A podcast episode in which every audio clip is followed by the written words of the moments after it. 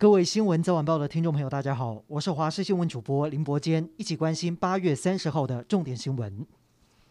总统蔡英文将在后天接见二零二零东京奥运代表团，而总统府也将以 Our Heroes 台湾英雄凯旋派对为构想，邀请包括选手、教练、后勤团队、裁判等一百四十六人共襄盛举。府方也准备英雄大礼包，里头装着象征金牌的 Team Taiwan 台湾队加油金、酒精喷雾、防疫口罩，甚至连当天的队服也暗藏设计巧思。总统府的活动结束之后，蔡总统、副总统赖清德、行政院长苏贞昌等人将与所有的台湾英雄在总统府正大门与二十乘三十公尺的巨型国旗合照，感谢所有台湾英雄的付出，让世界透过东京奥运再次看见台湾。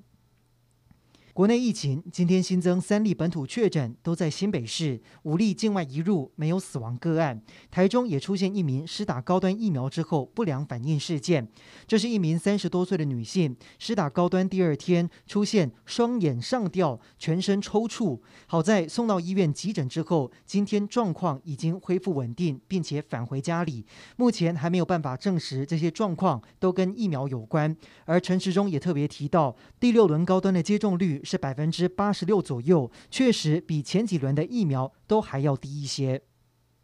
日本又发生莫德纳疫苗里面含有异物，分别在群马县和冲绳。其中群马县是在施打前发现药品里面有小黑点，冲绳则是在使用之后药品里面有小碎块。经过调查，研判可能是疫苗瓶盖上的橡胶塞子的碎片，因为针头不是直的插入，导致橡胶剥落。而这两起事件当中出事的疫苗又跟更早以前传出混有金属微粒的莫德纳批号完全不同。换句话说，这已经是一周之内第二还有第三起莫德纳惊魂。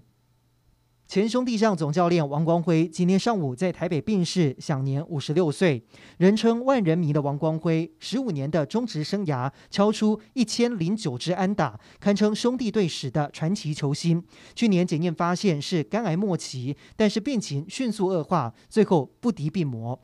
国际消息。距离八月三十一号美国撤军期限越来越近，阿富汗当地不断传出针对喀布尔机场的攻击事件。稍早前，机场的防御系统才击落五枚火箭，而发射火箭的汽车随后也被美国的无人机摧毁。如今，无人机已经是美军反击当地武装势力的主要手段，特别是针对伊斯兰国分支 ISIS-K，已经动用两次无人机，而且传出还使用近年各界广为流传的忍者飞弹。这种飞弹改自于地狱火飞弹，能像血滴子一样，只杀死特定目标，减少对周围的损害。